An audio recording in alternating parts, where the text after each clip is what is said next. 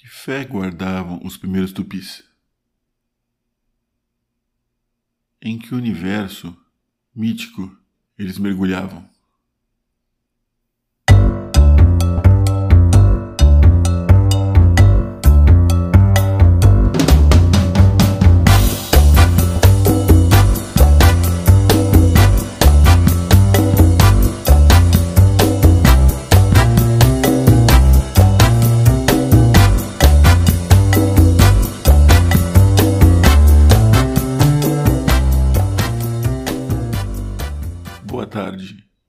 Sou Rodrigo de Novaes e vocês estão no Samba, Prosa e Rapadura, o seu podcast sobre humanidade, diversidade, brasilidade e arte. No episódio de hoje, continuaremos a nossa saga de investigação sobre a religião tupinambá, sobre a religião dos primeiros tupinambás.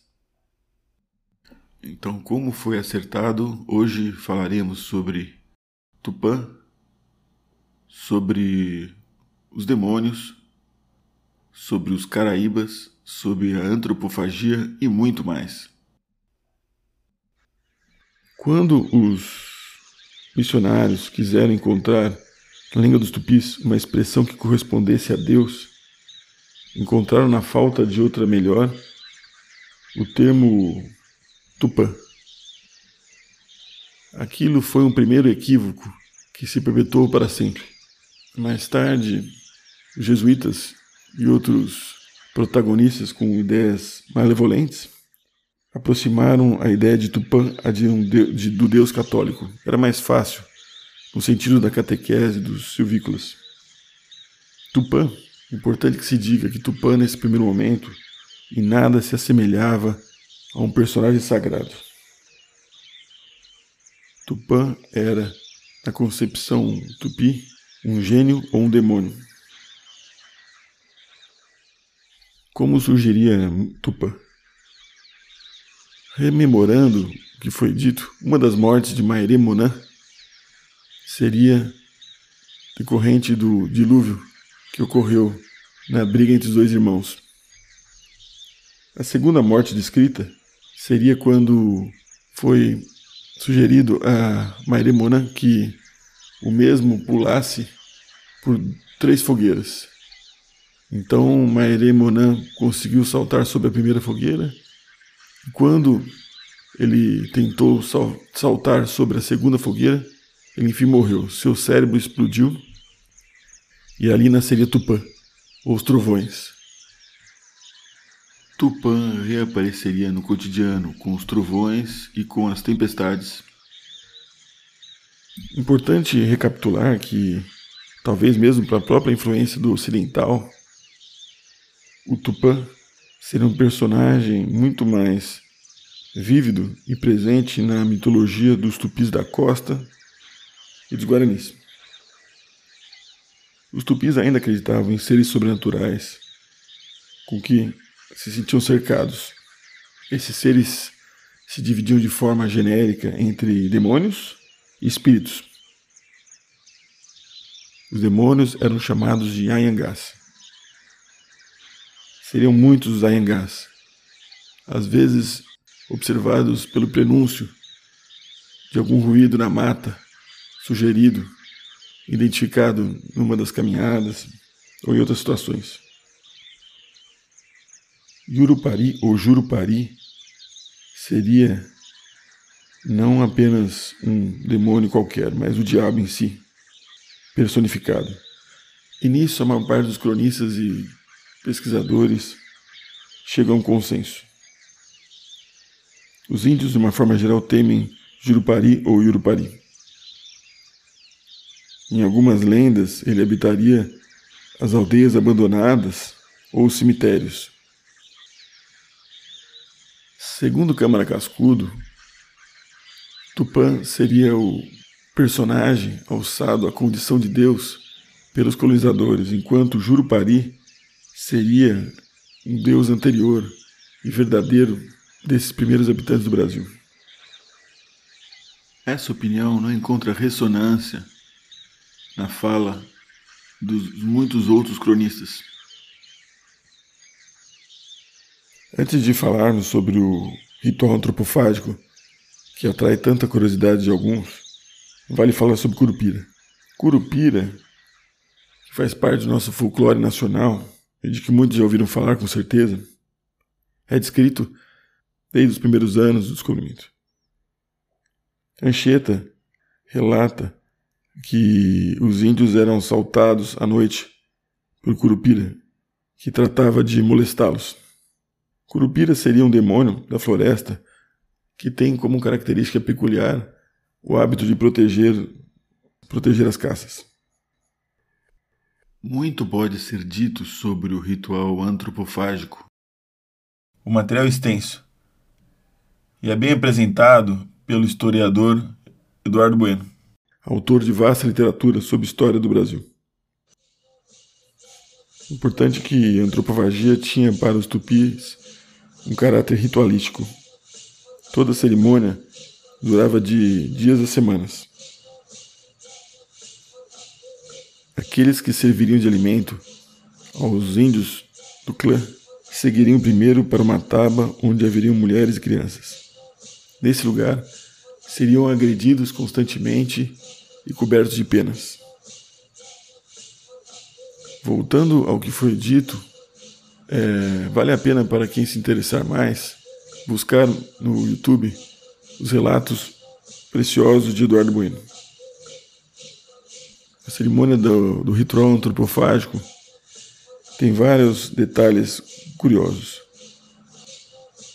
Por dias os índios cantavam, dançavam, bebiam caxiri, que levava a uma alteração da consciência, e num certo momento eles proferem um discurso onde se leva a crer que eles vão soltar os seus inimigos.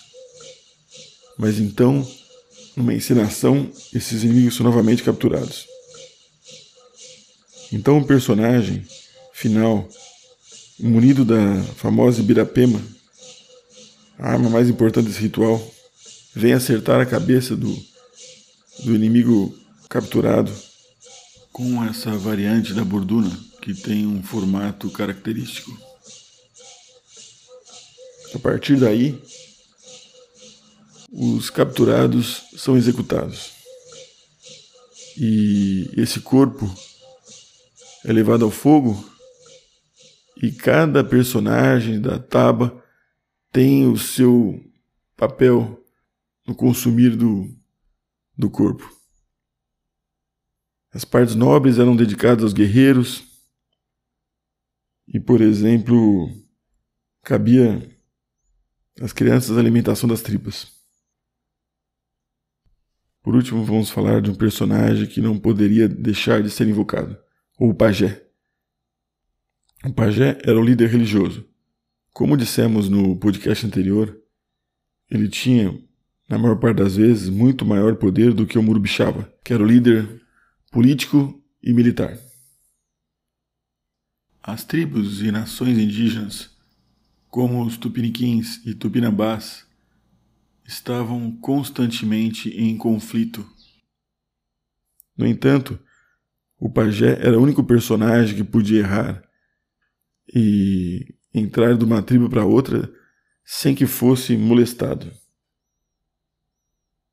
Alguns sociólogos, como Gilberto Freire, apontam uma prevalência de homossexualismo entre os pajés muito maior do que aquela encontrada entre os demais índios.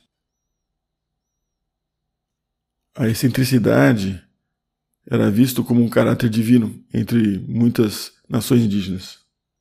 E tudo que não se entendia era incorporado nessa apreciação que compunha o religioso e obscuro. Várias seriam as graduações de poder entre os pajés. Os pajés podiam, entre outras coisas, curar doenças, falar com espíritos e com animais. Muitos desses animais que se encontravam na, na selva seriam espíritos. Por último, o pajé poderia determinar o desfecho satisfatório ou não do combate entre as nações indígenas e transformar-se em animais. Entre os rituais, quando o personagem se interessava por extrair o kid maligno dos doentes, ele efetuava procedimentos como a sangria, com penas de, de aves ou ferrões de arraia. Muitos pajés que acabavam por não ajudar a sua tribo em épocas é, de desolação e seca eram assassinados. Por último, ainda, vale descrever um personagem muito característico de todos os anos de descobrimento. Personagem esse que muitas pessoas desconhecem, de nome Caraíba ou Pajeaçu. Os Caraíbas ou Pajeaçus foram muito comuns na crônica colonial. Eles seriam grandes pajés. Então, relembrando, um pajé nem sempre chegava ao posto do Caraíba. E, no entanto, todos os caraíbas eram pajés. Caraíba era um pajé com, com habilidades maiores, que se imortalizaria na boca das pessoas. Conta a crônica com forte viés religioso e, e malevolente de que esses muitos desses caraíbas eram orgulhosos. Era comum que os pajés e caraíbas, ontem e hoje, vivessem isolados, tanto silenciosos, fizessem grandes jejuns. No entanto, quando queriam, não lhes faltava comida porque eram bem recebidos por todos os indígenas. Também não lhes faltava mulheres na sua cama. Os caraíbas, ao longo da colonização, se tornaram grandes inimigos dos jesuítas e foram por eles perseguidos. Como hábito frequente na, no ritual de cura, havia então a sangria. Os pajés também ofereciam líquidos com misturas de ervas e, e, e poeira, além de usar a prática de aspergir fumaça nos índios doentes ou naqueles em quem desejavam fazer é, valer um feitiço. Nesse resgate de tão vasta cultura, vale sempre citar os religiosos que aqui estiveram, Anchietas, como Padre Anchieta, Padre Nóbrega, pesquisadores, cronistas, como TV, como Alfred Metrô, Kurt Nimendaju e tantos outros que contribuíram para que se perpetuasse essa cultura que não pode de forma nenhuma ser perdida. Vale ainda recorrer à ideia muito clara do presente que estamos vivendo. Na atualidade, os índios passam por grande dificuldade. Nos últimos dois anos não foi feita nenhuma demarcação de terras indígenas.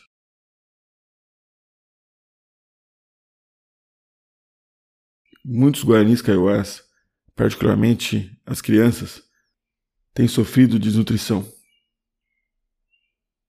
Felizmente ainda fazem-se escutadas algumas vozes, como de Ailton Krenak, Cacique Rayoni, Sônia Guajajara e muitos outros. Esse parênteses, talvez mais valioso do que toda a crônica desse podcast, deve ser feito para que a sociedade e cada um reconheçam o seu papel na luta pela soberania das nações indígenas. Muito boa tarde a todos.